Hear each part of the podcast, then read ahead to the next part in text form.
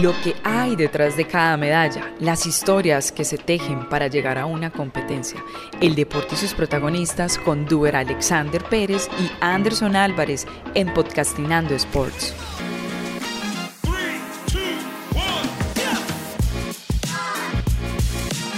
Hola, ¿qué tal? ¿Cómo están? Bienvenidos una vez más aquí a Podcastinando Sports. Mi nombre es Anderson Álvarez y junto a Duer Alexander Pérez les traemos una nueva entrega de este podcast que nace del gusto y la pasión por el deporte.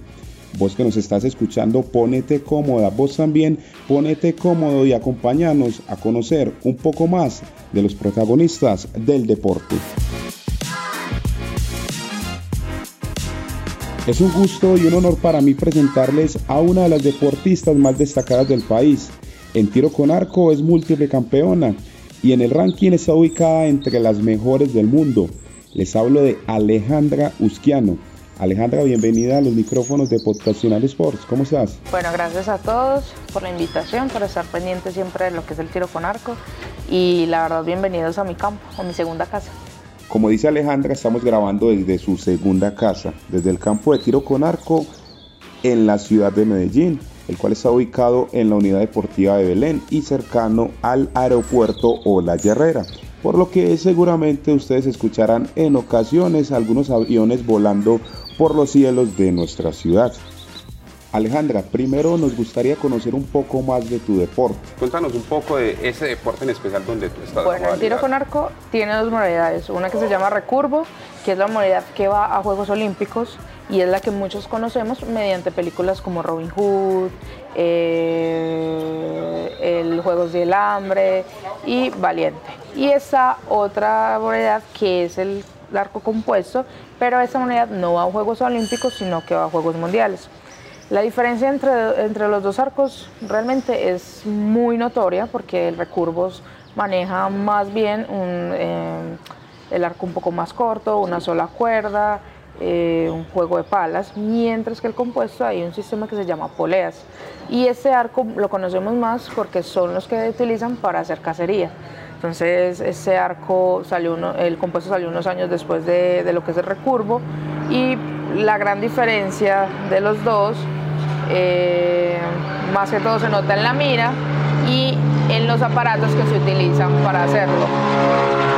La técnica sí realmente es muy parecida, pero sí hay ciertos detalles que cambian entre ambos y la forma de competir. Anteriormente el compuesto no entró directamente a Juegos Olímpicos porque eh, para el presidente internacional de Juegos Olímpicos él decía que competían a lo mismo porque se disparaba a 70 metros eh, y ahora han decidido cambiarlo, ya venimos muchos años cambiando en que el compuesto se dedica a disparar 50 y el recurvo 70 metros. Entonces, eh, digamos que en cuatro cuerpos del arco es mucha la diferencia entre ambos.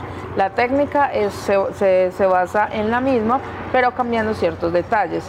Y en la forma de competir también es diferente la distancia. Ellos a 70, recurvo, vuelvo y repito, y compuesto a 50 metros. Me surge una pregunta y dado la explicación que nos dan y es, si bien están marcadas esas diferencias, ¿por qué se decantaron por el recurvo y no el compuesto para eh, los Juegos Como te digo, el primer arco que salió o que se creó eh, fue el recurvo. Como todos conocemos, el tipo, la película más antigua que podemos ver es Robin Hood. Y el arco de Robin Hood era solo un arco de madera con una cuerda. Ahorita, pues obviamente con tanta tecnología, los arcos recurvos tienen su tecnología, han cambiado mucho. Y la diferencia con el compuesto es que el compuesto fue creado para ayudarse tipo ballesta para comenzar a hacer tipo cacería. Entonces, realmente siempre ha sido ese por porque dicen que este es más manual que el compuesto. El compuesto sí tiene un artefacto extra que se llama disparador y es el que nos ayuda con el disparo.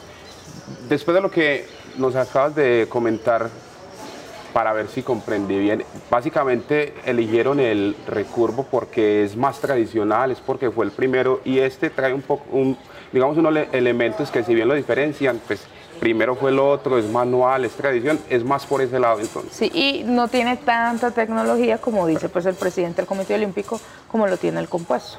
Sí tiene una tecnología, claro, es un arco muy moderno, tiene todo, pero para ellos es más manual, más, eh, más mecánico ese arco que el de nosotros. Entonces... Luego de todas estas diferencias, cuéntanos precisamente por qué llegaste o cómo llegaste a este deporte, quién te, te vio, qué te apasionó. Bueno, realmente mi pasión y, y mi gusto era por el baloncesto. Entonces, lo que planeaba era querer ser selección Antioquia y selección Colombia de baloncesto, porque era un deporte que siempre me gustó, aparte de eso mi mamá en el colegio lo practicó, entonces herencias, herencias más que todo.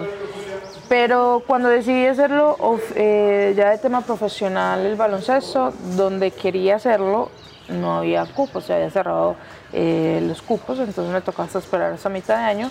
Y ahí en ese búsqueda de deportes, porque no quería, mis, padres no querían que estuviera en la casa, nos desplazamos del Iván de Edud, que es en el estadio, hasta la Unidad Deportiva de Belén, de Belén o Andrés Escobar, es donde están otros deportes.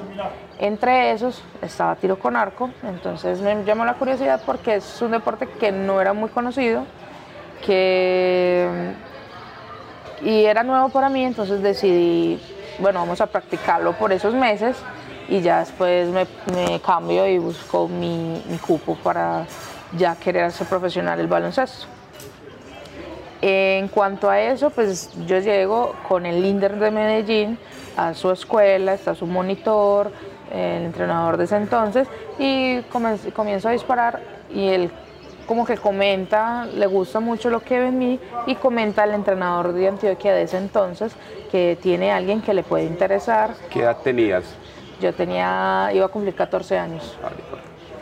Y entonces le comenta al entrenador de ese entonces, que se llama Ángel Barrios, el entrenador de Antioquia, que tiene alguien que le gusta mucho cómo vio la forma de abrir el arco, que no tuve como ningún problema para abrirlo, que sí quería verme. Entonces, mm, eran dos veces que yo iba por semana.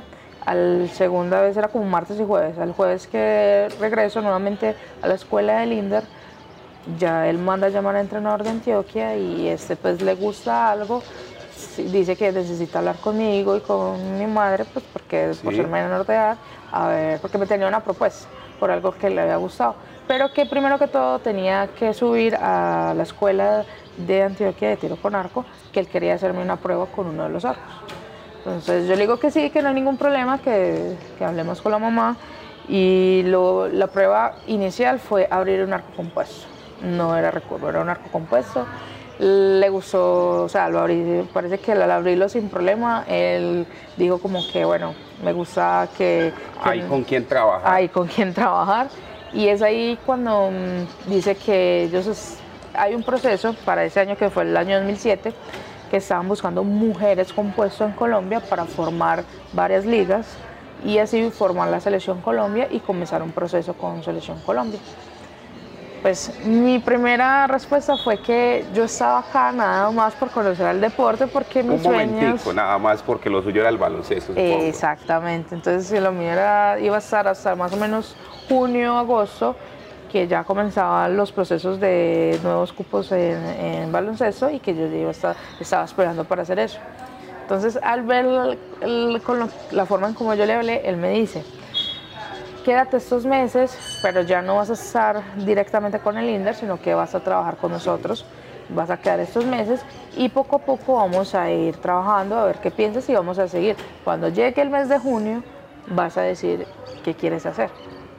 Pero te aseguro... Creo que él estaba convencido, ah, lo, lo ibas a decir, él estaba convencido que te iba a enamorar del deporte. Algo, algo en él le llamó la atención y, y él es muy convencido en lo que siempre decía y algo él decía que de algún momento yo iba a cambiar de pensamiento y me iba a quedar, ¿cierto?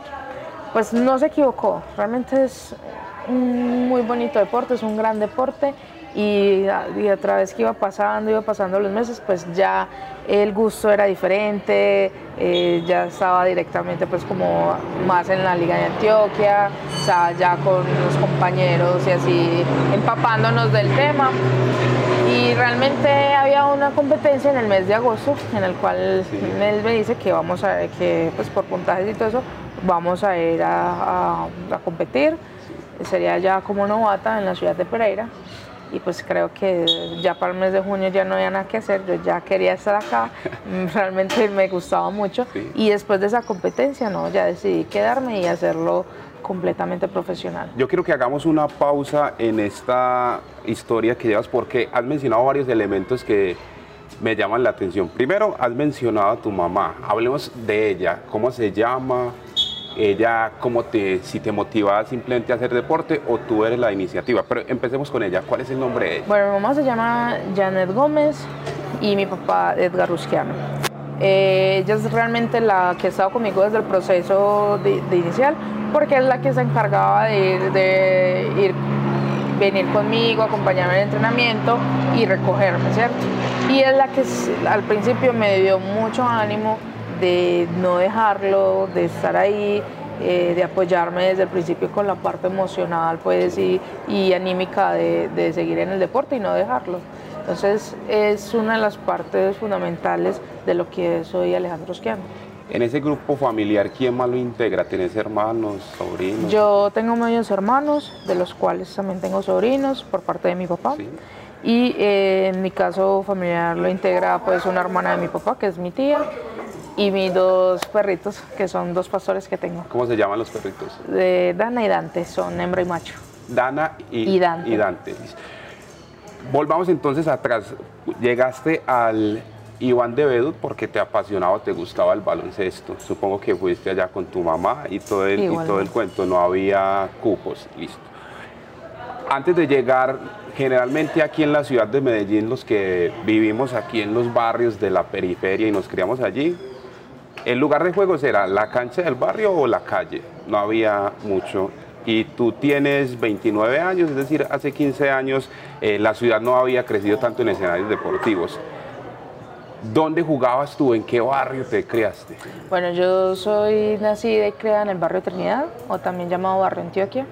Eh, allí también fueron creados mis papás y realmente desde ahí donde yo he tenido todo el conocimiento pues de lo que es más o menos el baloncesto y ahí es donde yo he estado siempre, realmente es, todavía vivo con mis papás, entonces todavía vivo allí y pues realmente ha sido una muy buena niñez y muy buenos recuerdos en el colegio igual. Entonces todo el tema de, deporte y de lo que hacía pues lo inicié como tal en el colegio. Eh, se llama Santos Ángeles Custodios, anteriormente pues era manejado siempre por monjas. Sí. Y entonces es allí donde yo inicié todo el tema de la parte pues, de baloncesto, por torneos que hacían los, los colegios, los intercolegiados, digámoslo así. Nunca estuve en uno oficial, sino que entre mismos colegios a veces hacían torneos. Esto es Podcastinando Sports. El almacén BMX Racing tiene todos los implementos para la práctica de todos los deportes de las dos ruedas, cascos, coderas, bicicletas y más. Visítalos en la pista Antonio Roldán Betancourt o escríbeles al 314-625-8066. 314-625-8066. Pues si bien creería que hoy tu vida está obviamente ligada al deporte, no sé si 100%, pero supongo que entrenas gran parte de tu tiempo eh, aquí en la arquería. Pero cuando estabas en el colegio, ¿qué más hacías aparte del deporte, no solo baloncesto, sino en temas académicos o paseos familiares? ¿Qué, qué, qué recuerdas de tu infancia? Bueno, mi infancia siempre fue ligada mucho a la familia y la familia paterna. Eh, yo crecí con hombres, crecí con primitos, entonces con ellos me dedicaba el fin de semana, eh, pues cuando íbamos donde la abuela de ellos, que es mi tía, eh, todos jugábamos, como eran la mayoría de hombres, a lo que ellos quisieran. Ya luego yo en mi casa, pues yo ya jugaba con mis Barbies, con mis carritos de la Barbie, los caballitos, todo de niña. Entonces es un, es un, un cambio que uno dice, pues es fuerte, pero es algo muy bonito que puede experimentar cualquier niño, cualquier niña. O sea, eh, el estar acompañado con tus primos, jugando con ellos, eh, escondidijo, hasta fútbol, todos, son vivencias que yo digo que todo ser humano debe vivir, esos cambios y no, veo ningún problema en eso y que realmente el acompañamiento de la familia es importante para la formación de esa persona. Yo veo eh, tu rostro que recuerdas esa infancia con, con alegría. Pasemos a la siguiente etapa y es la adolescencia. Ya en la adolescencia estabas con el deporte y claramente estudiando. Pero saliéndonos un poco del deporte, cuando estabas estudiando, ¿pensabas en estudiar alguna profesión? Parte de, lo deportivo o, lo hiciste? ¿Qué, ¿Qué, sucedió? Bueno, a mí siempre me, me, ha gustado el tema de televisión, radio, eh, el, tema de actuación, todo el, medio de arte. Pero había otra carrera que me gustaba que era la fisioterapia. Que muchos conocen, que muchos seguían más por masoterapia, pero la fisioterapia es otro tema un poco más diferente y más completo.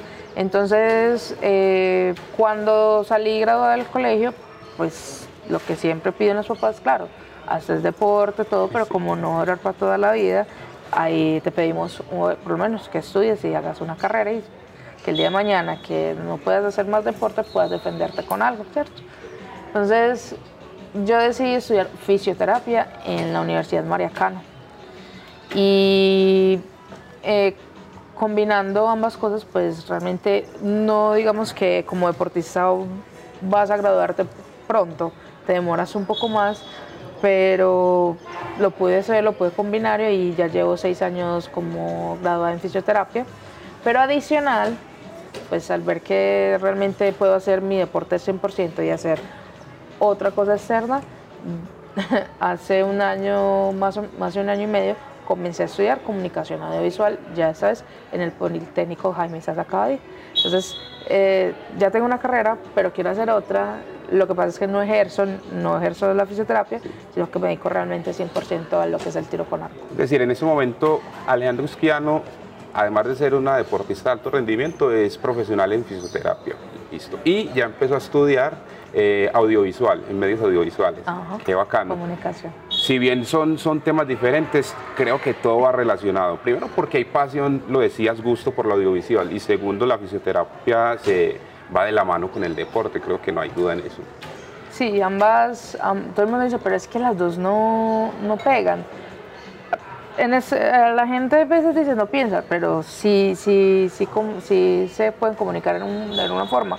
Hay un punto inicial que es el deporte y tenemos dos formas. Fisioterapia siempre va a ir ligado al tema de recuperación del deportista y comunicación audiovisual, el tema de eh, redes pues y información como tal del deporte.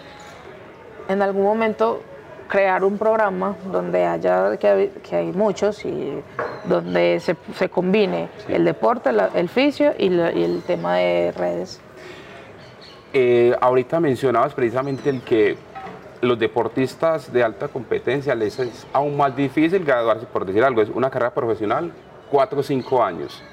Para una, una persona que está dedicada y que viaja, porque hay que meterle los viajes que seguramente son de semanas, meses, es aún más difícil. Eh, ese tiempo lo recuerdas con dificultad, no sé, esas trasnochadas para hacer trabajos, presentarlos, o hubo facilidad en la universidad. ¿Cómo fue ese, tiempo de, estudiar en la universidad? Realmente decir que la universidad es fácil no lo es. Es un poco diferente a lo que es el colegio, sí. Porque te gusta, te gusta lo que, lo que escogiste, la carrera que vas a estudiar.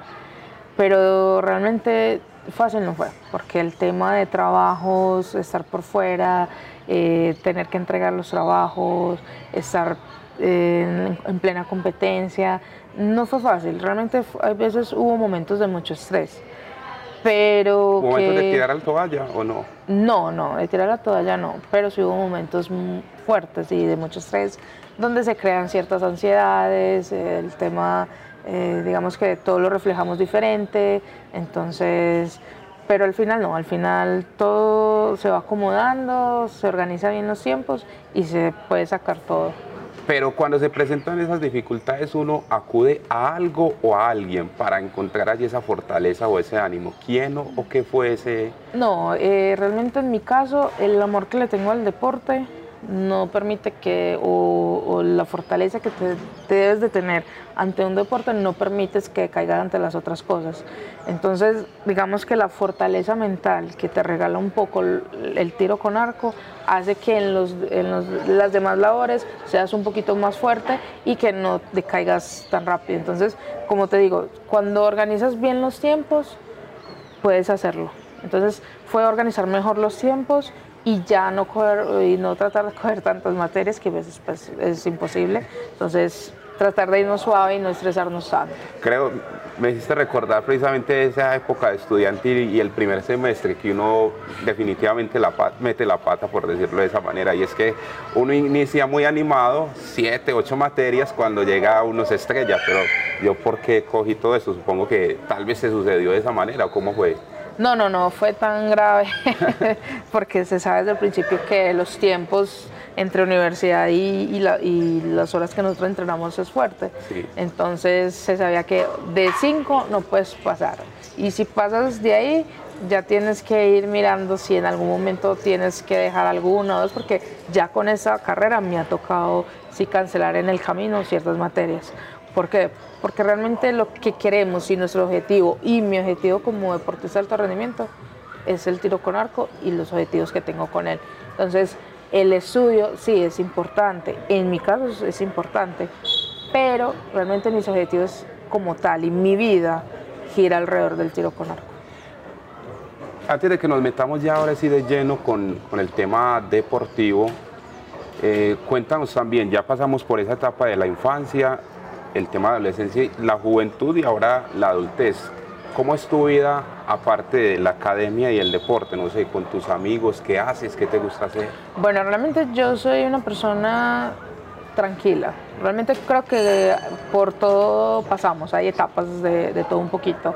El tema de rumbas y todo ese tema, pues así, digamos, de la vida social, sí hubo una época donde sí, claro, uno salía más seguido que a una discoteca y todo eso. La diferencia es que nosotros siempre tenemos una labor y es estar bien para los entrenamientos y para los campeonatos. Entonces nosotros salíamos, sí, claro, salíamos cierto grupo de acá mismo de, nosotros que pero no tomábamos hasta emborracharnos, no, solo tomábamos lo necesario y sí bailábamos y todo eso y ya nos íbamos temprano para, para el otro día pues ir a entreno o no, o no perder todo el entrenamiento porque aunque no crean, el tomar y el trasnochar en el deportista no hace bien. Entonces, en cierto modo hay que tener disciplina hasta en esa parte personal, porque sabemos que el, trasnocho y la parte de, tomar eh, licor en exceso es, es fuerte para, para, los deportistas y cambia y puede afectar pues, su rendimiento. Entonces, en esa parte sí hubo pero no fue extremo, sino que fue normal de, de juventud y ya de ahí uno va cambiando, todo va cambiando, entonces ya uno ahorita la salida no es a eso, ya no hace falta ese tipo de cosas, sino que ya es más a salir a comer, a restaurantes, vamos al cine, a teatro, cositas así. Entonces ya son cositas más tranquilas, ya pues dependiendo también, ya pues con mi pareja, mi novio, eh, salimos cosas más relajadas, incluso hasta en el grupo que tenemos, que salimos es así, ya todo es más, mucho más relajado, más en familia. Lo que llamaríamos un ambiente sano. Sano, ya completamente. O sea, ninguno de nosotros, si le preguntas, a ninguno le hace falta ir a una discoteca o estar tomando. Más fácil nos tomamos ya hoy en día un café. Que a mí realmente cuando salgo con ellos no tomo café, me, me tomo otros tipo de cosas. no, no te gusta el café. No soy muy de café realmente. Ni capuchino, nada. Eso. No, Alejamos a tomar un cafecito, ¿no? Un, juguito. Sí, eh, tú te tomas tu café y yo me tomo un juguito, una sodita. Listo. Para ahora sí pasar a lo, a lo deportivo, una última consulta o pregunta en el tema personal y familiar y es, en esos viajes que te has metido a Europa, América Latina, seguramente te has perdido de eventos importantes con tus familias y, amigos. ¿Cómo ha sido precisamente superar o, saber que estás en tu deporte y vas a dar resultados, pero es que eh, se casó un familiar o mi primo, no sé, cumplió años, mi mamá cumplía años yo estaba afuera, ¿cómo, cómo es eso? Bueno, el sacrificio que a veces se hace por lo que te gusta y por la pasión que tienes por el deporte es mucho. Entonces, el no estar a veces con tus papás, un día de padre, un día de madre, tus cumpleaños y todo eso, pues es algo que vas a perder y no se va a poder recuperar, pero que al final tiene sus frutos. El ser de los mejores equipos del mundo, eh, no es fácil decirlo y eso tiene sus, todo tiene su sacrificio y el sacrificio que tenemos los deportistas es, es, es hay veces faltar a las cosas que otras personas están siempre. Entonces para nosotros el viajar y todo eso, eh, es muy bonito, los resultados son muy bonitos, pero sí hay un sacrificio detrás y es eso, el no poder estar en lo que ya hemos dicho, sus cumpleaños y fechas especiales.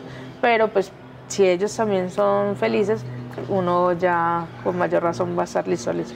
Puedo hacer ese sacrificio porque tengo ese resultado y el resultado que hemos, pues, que hemos hecho en el camino, que son los, con los campeonatos, y poner a Colombia entre los mejores equipos del mundo, pues es una alegría también para nosotros. Esto es Podcastinando Sports. El almacén BMX Racing tiene todos los implementos para la práctica de todos los deportes de las dos ruedas, cascos, coderas, bicicletas y más. Visítalos en la pista Antonio Roldán Betancourt o escríbeles al 314-625-8066. 314-625-8066. Ahora sí, entonces entremos a lo que es Alejandro Usquiano, la deportista de alto rendimiento y que en ese momento empezó a competir. ¿Cómo fue esa primera competencia que lo otro eran entrenamientos, esta vez ya era una competencia? ¿La recuerdas? ¿Cómo fue? Sí, eso fue en el mes de agosto en la ciudad de Pereira. Eh, claro, muchos nervios. Primera competencia, qué iba a pasar. Eh, primera vez que me alejaba tanto pues de, los papás, de mi mamá. Eh, pero bueno, siempre con bien cuidada. Realmente eh, por mis compañeros, por el entrenador, todo el tema de, liga, pues como tal, eh, siempre estuve muy bien acompañada. Y pues claro, eh, fue una muy buena competencia.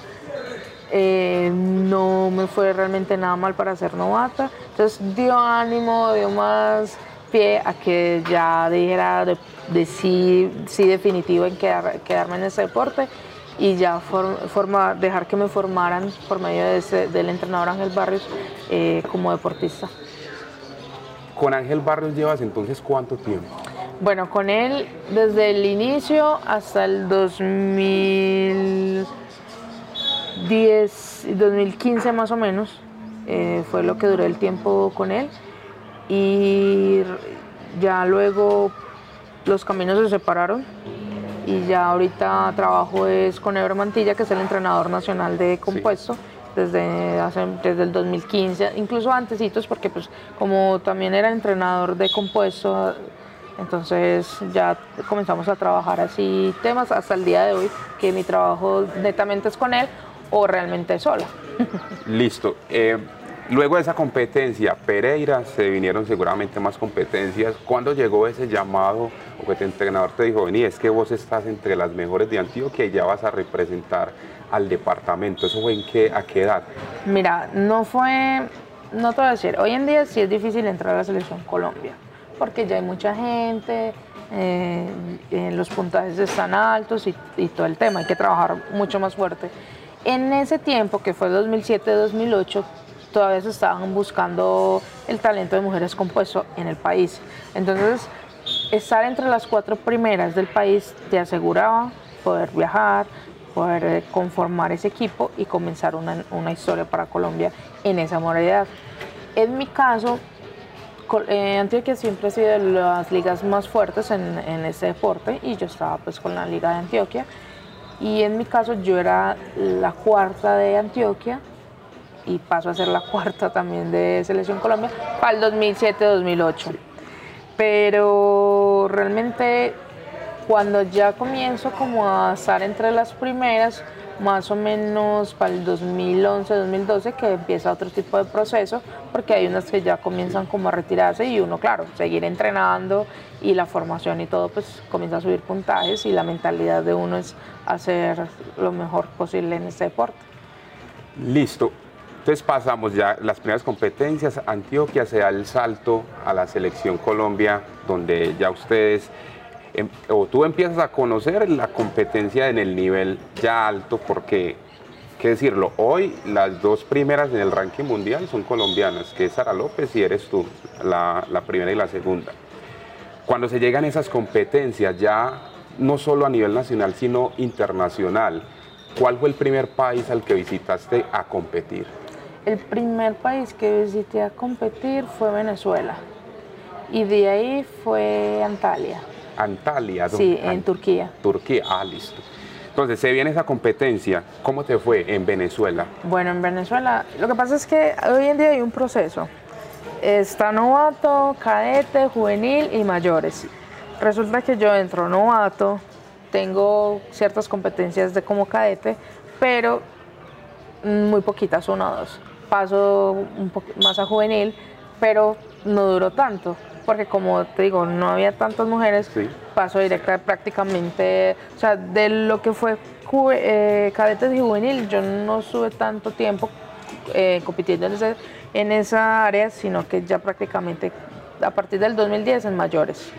¿Por qué? Porque aquí en Colombia el proceso se estaba comenzando, era diferente, entonces esos, esos categorías se saltan en mi caso, y entonces toda la experiencia prácticamente es con las grandes.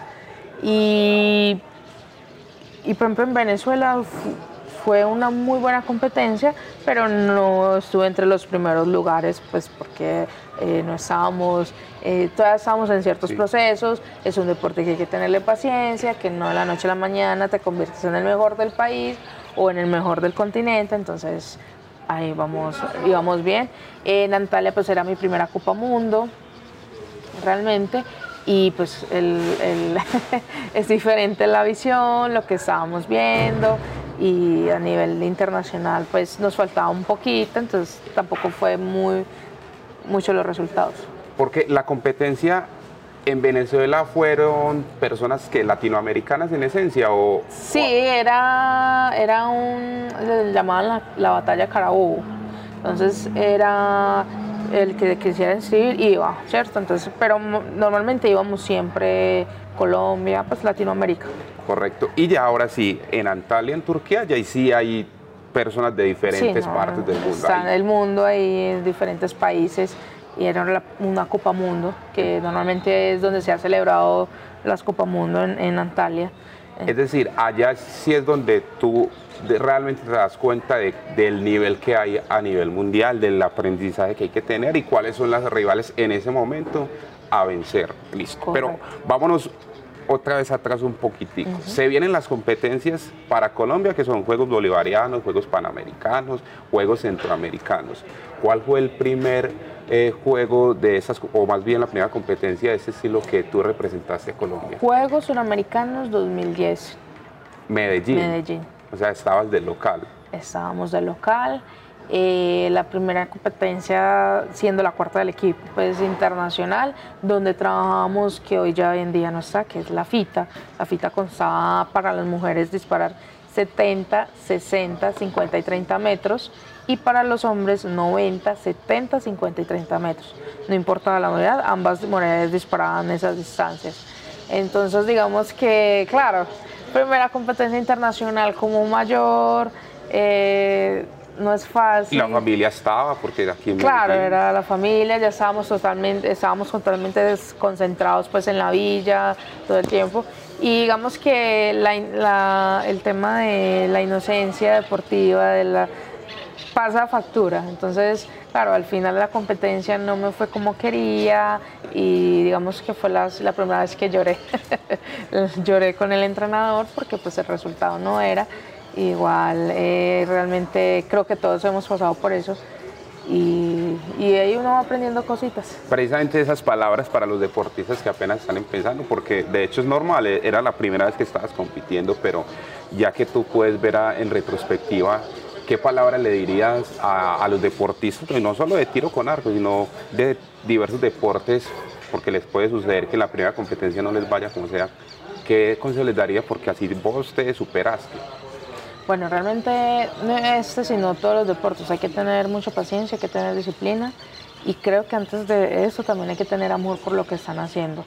Y realmente que de la noche a la mañana no te vas a convertir en el número uno del mundo, pero que trabajando poco a poco, con trabajo honesto, con las ganas y la disciplina, vas a lograr muchas cosas. Lo importante es creer en ti mismo y tener la seguridad y la convicción de que siempre vas a ir a mejorar y hacer las cosas mucho mejor que las anteriores fueron esas lágrimas en ese momento de tristeza, tal vez de desilusión, no sé, pero cuando llegaron las lágrimas de felicidad, que vos dijiste, wow, eso es una cosa increíble. El año 2012 en Cúcuta, en Juegos Nacionales. Campeona. Campeona, siete medallas de siete. Siete de, siete. Estaba representando Antioquia. Antioquia. Siete medallas de oro se pone a hacer cálculos, no estuviste cerca de ser la reina. fui la reina, la reina. Fui la reina de Juegos Nacionales. Genial, ese dato no lo tenía. Si bien yo le he hecho seguimiento a diversos deportes, no sabía que en ese en la reina. ese año Antioquia, Antioquia tuvo su reina de Juegos Nacionales y era Alejandro Osquiano con sus medallas de oro. O sea que a nuestros oyentes que van en ese momento, no sé, en el metro, en su bicicleta o están en la cocina lavando los platos en la casa, eh, haciendo algún oficio, pues tenemos aquí en los micrófonos a la reina de Juegos Nacionales en el año, en Cúcuta en el año 2012. 2012, qué bacano. De hecho me, alegra porque en retrospectiva no tenía ese dato. Listo, se viene pasaron las, lágrimas de pronto de tristeza, ahorita las de felicidad, pero ¿cuál fue el evento donde vos, no sé, que te fue como nunca? Es decir, ese evento se ponía en la mejor del mundo y vos la vencías. ¿Cuál fue el evento donde...? Eh, la gran final de París. La gran final de París consta de cuatro Copas Mundo que se hacen en el año en diferentes continentes y diferentes países y solo clasifican los ocho mejores. De este, eh, este se hace, escogen la ciudad sede, eh, no sé, en esta ocasión fue París, entonces van los ocho mejores de recurvo masculino, femenino, compuesto masculino y femenino a competir entre ellos mismos. Ese en mi caso fue en el año 2013 en, París, eh, netamente individual y estaban las mejores del mundo en ese entonces, que era Erika Jones, Albina Longinova, Erika Jones de Estados Unidos. Sí y Elvina Longinoa de Rusia. Eh, también estaba Sophie Donemont de Francia. Había los, mejores estaban ahí. Y pues realmente fue un campeonato muy bonito donde se hace para donde compito con mi compañera en el primer partido contra Sara. Gano ese partido, luego sigo con Elvina Longinoa de Rusia y la final me enfrento contra Erika Jones, la cual gano, entonces gano la gran final de las Copas Mundo y es el primer título para Colombia de una gran final eh, que la doy yo en ese momento. ¿Me recuerdas del año? 2013. París 2013. París 2013. Desde ese momento hasta, hasta acá, cuéntanos ese palmarés tuyo, los títulos que has conseguido, desde a nivel nacional, eh, Colombia y los internacionales. Bueno, comenzamos desde 2013 con la primera Copa Mundo que gana Sara López en la ciudad de Antalya, ¿cierto? Eh, nosotras llegamos a la final en equipos y de ahí eh, pasamos a lo que fue la Copa Mundo de Medellín, del año 2013, donde yo me gano la Copa Mundo y ambas clasificamos a la gran final en París, la cual yo me gano y de ahí viajamos a, finales de ese año, que era el Mundial, a Turquía, pero esta vez a la ciudad de Belek y ganamos el Mundial de Belek. Entonces, ese fue un año maravilloso para Colombia y desde ahí comienza estar en las finales de Copa Mundo como equipos, varias finales en el año 2014, eh, también quedar eh, campeonas de Juegos Bolivarianos, seguir como campeonas de Juegos Suramericanos, diferentes torneos pues, de Copas Mundo, llegar a las finales como equipo. Eh, es que son tres veces campeonas del mundo en equipos, 2013 en Belec, 2017 en México y 2021, eh, ay, se me pasó, um, ya en Estados Unidos. ¿Dónde tienes, no sé, el espacio, dónde está de todos esos títulos, de esas medallas, de esos trofeos? Están en un cuarto que realmente quisiera más adelante organizarlo como cuarto total de arco. Destinados solamente para, para que sea arco. Entonces están realmente en la pared, colgadas en su espacio. Y, pero sí, realmente son ya muchas porque entre los torneos nacionales, lo que hemos hecho a nivel de ciclos olímpicos, panamericano de tiro con arco, entonces y ya todo el tema pues de arco sí han habido muchas medallitas, muchas medallas pues que están puestas ahí. De todos esos títulos, eh, entonces el que, eh, no sé, al que más le tienes aprecio, recuerdas con, especiales del, del 2013 o, o, no? Hay muchos, está 2012, el del 2013 pues todo el año, eh, digamos que ya el año pasado regresé, pues regresar nuevamente después de dos, tres años de estar para, de no estar en las finales, regresar a una final y precisamente en París. Entonces ahí de todo un poquito, pero todas y cada una de las medallas que tengo los campeonatos que hemos estado, cada uno tiene su tema especial, porque ha sido cada uno eh, puesto, escrito con el como objetivo y ver que se ha podido cumplir, pues cada uno tiene siempre su, su todo eh, algo especial, porque algo hicimos bien. Esto es Podcastinando Sports. El almacén BMX Racing tiene todos los implementos para la práctica de todos los deportes de las dos ruedas, cascos, coderas, bicicletas y más. Visítalos en la pista Antonio Roldán Betancourt o escríbeles al 314-625-8066. 314-625-8066. Yo estoy realmente muy contento con esta conversación porque he aprendido de vos, he conocido un poco de vos. Lamentablemente se nos está terminando el tiempo, pero quiero que finalicemos redondeando en algunos temas. Primero, ¿cómo, ¿cuál es tu actualidad? ¿Qué se viene para ti? Entiendo, era una, un dato que no sabía. Eh, está representando en este momento al Valle, ¿es correcto? Correcto. ¿Eso sucedió en qué momento? Bueno, sucedió más que todo en, el año pandemia, en el año 2020 donde me llegan, pues después de, de, Juegos Nacionales 2019, llegan ofertas, pero la primera oferta que me llegó fue la Liga del Valle, donde me busca y me encuentran que quiere formar un muy buen equipo en, esa, en ese departamento y pues me ofrecen mucho más de lo que me pagaba Antioquia. Y realmente mucha gente dice, no, es que la regionalidad ante todo, pero nadie se da cuenta que es que nosotros vivimos de eso, nosotros no tenemos otro trabajo y eso es una pasión que tenemos a la vez, pero es, es el trabajo nuestro también. Y pues realmente uno ya no es el jovencito de 20 años que apenas está empezando, sino que ya busca un futuro y piensa más en su futuro y pues es cuando decido, porque me hacen muy buena propuesta, y no solamente me pasa yo, habían otros compañeros de muy alto nivel con el cual he compartido desde siempre y pues tomé la decisión de pasarme. Eh, en ese año de pandemia, ¿cómo te fue? Y no solo en lo que mencionabas de cambiar a, al valle, sino que, venga, es que ustedes aquí es un campo abierto, vos cómo entrenaste. Bueno, realmente se entrenaron, todos estuvimos en la casa de diferentes formas. Unos en su apartamento, yo en mi casa que tuve la posibilidad de por lo menos disparar 20 metros eh, en la terraza. Entonces trabajábamos mucho la parte psicológica también y eh, todo el tema de grupo eh, médicos y todo estuvieron muy pendientes de nosotros, igual entrenadores y toda esa parte, entonces hacíamos sesiones de estiramiento, sesiones de yoga, de parte física, de nutrición, porque pues eh, como en la casa encerrados, claro, el tema de comer. Pero entonces, comer. ¿dónde estaban esos 20 metros? Porque estabas en la casa. Pues... En la terraza. Ah, ya. Es en decir, la... practicaste en la terraza de tu de casa. Mi casa. En el, el, cuarto, el cuarto piso es una terraza y es destapada.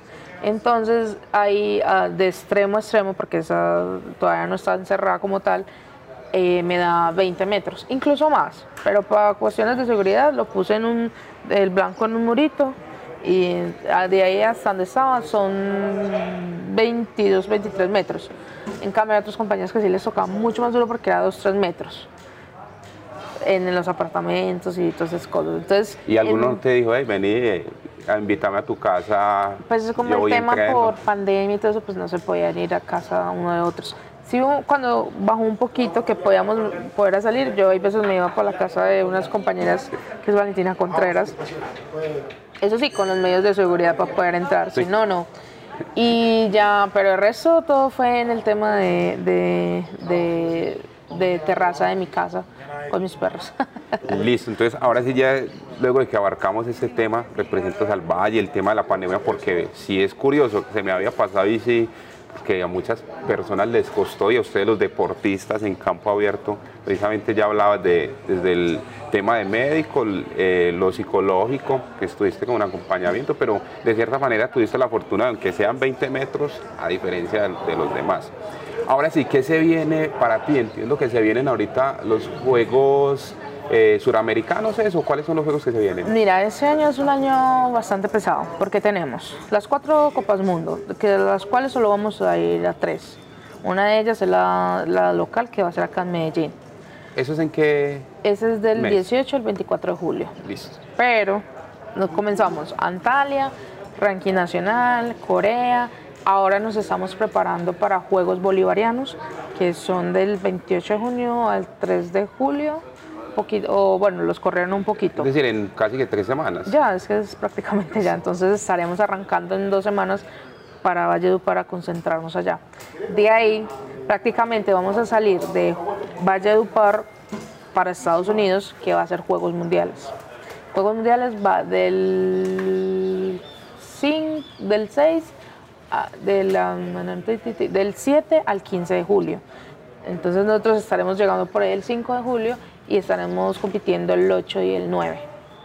Luego de eso regresamos nuevamente a Colombia para prepararnos para la Copa Mundo de Medellín, que es la cuarta y, la última, porque la tercera va a ser en París, pero no vamos a poder estar, no nos van a llevar.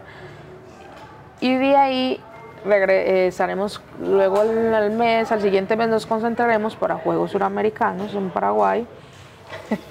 Después de Paraguay regresamos, concentrarnos para Juegos Suramericanos. Eh, eh, Juegos Suramericanos, nos concentramos nuevamente para el Panamericano de Tiro con Arco, que es en octubre, entonces... O sea que lo que se viene es trabajo como un berraco, como El siguiente, entre este mes y el mes de eh, julio, va a ser un mes un poco pesado, pero pues estamos preparando para cada uno de esos y esperamos poder obtener los resultados que queremos porque pues, siempre tenemos cosas que cumplir. Listo, vamos cerrando con esta última pregunta, agradeciéndote de antemano eh, tu presencia en este espacio. Eh, que haya, que a futuro ya no solo la competencia, sino en la vida de, Alejandro de Alejandro Usquiano, que, que, te soñas, no sé, 5 o 10 años, ¿Cómo, ¿cómo te ves vos? Mira, lo único que yo sé que tengo planeado es que el tiro con arco todavía no me voy a retirar hasta el momento en que el cuerpo me diga no más. O sea, ya no, puedo, ya no puedes abrir un arco, ahí es donde, bueno, me va a retirar. En tema personal, mm, todavía hay cosas que uno no piensa en ese momento, como eh, formar tu propia familia o irte a vivir sola, digámoslo así. Todavía no estoy pensando en ese tipo de cosas. Lo único que quiero es terminar mi carrera, seguir, seguir con mi deporte y dar el mayor número de resultados que se puedan durante todo este tiempo. Entonces, nada, si hay cambios y todo eso, pues bienvenidos porque nunca estamos cerrados a los cambios, pero desde este momento, como el tema, por ejemplo, que verme en cinco años ya de pronto con hijos y cosas así, todavía no lo sé, porque uno solo piensa en lo que está en la actualidad, porque a veces cuando uno planea no todo sale, entonces es decir, paso a paso. Alejandra, ¿cómo te sentiste en esta conversación, en esta charla aquí en Podcastinando La verdad, muy bien, muy amena. De verdad que se siente, no sé, ya se te olvidan camas, se te olvidan los micrófonos. Entonces sí, a veces, claro, uno se va extendiendo porque se siente muy cómodo y contando cosas. Claro, porque de hecho yo pensaba que nos demoraron unos 30 minutos, pero vamos de un poco más de 40, 45 y me gustó, me gustó mucho esta, esta conversación. Así que a todos nuestros amigos que nos escuchan en Spotify y quienes van a ver esta, esta conversación a través de YouTube, muchas gracias a mí por la compañía. Alejandra, muchas gracias, profesional en fisioterapia, o fisioterapeuta, perdón, y esperamos, es mi deseo, que también puedas terminar con éxito tus estudios en, en, lo audiovisual, en medios audiovisuales. Así que de nuevo, muchas gracias y esperamos tenerte nuevamente en nuestros micrófonos para contar un poco más de tu vida, porque seguramente se, se nos escapa más, más de tu vida personal. Así que a todos, muchas gracias por estar aquí escuchándonos y nos escuchamos en un nuevo episodio aquí en Podcastinando Sports. Ah, se nos olvida, ¿dónde te pueden encontrar en, en redes sociales? Bueno, me pueden encontrar como Alejandro Usquiano en Facebook, Aleja U12 en Instagram y Aleja U12 en Twitter también. Alejandro Esquiano solo buscan y aparece. Perfecto, gracias también a Duber Alexander Pérez que nos eh, ayudó en todo el tema técnico. A él lo pueden encontrar también en, en Facebook, en Twitter, como Duber Alex Pérez.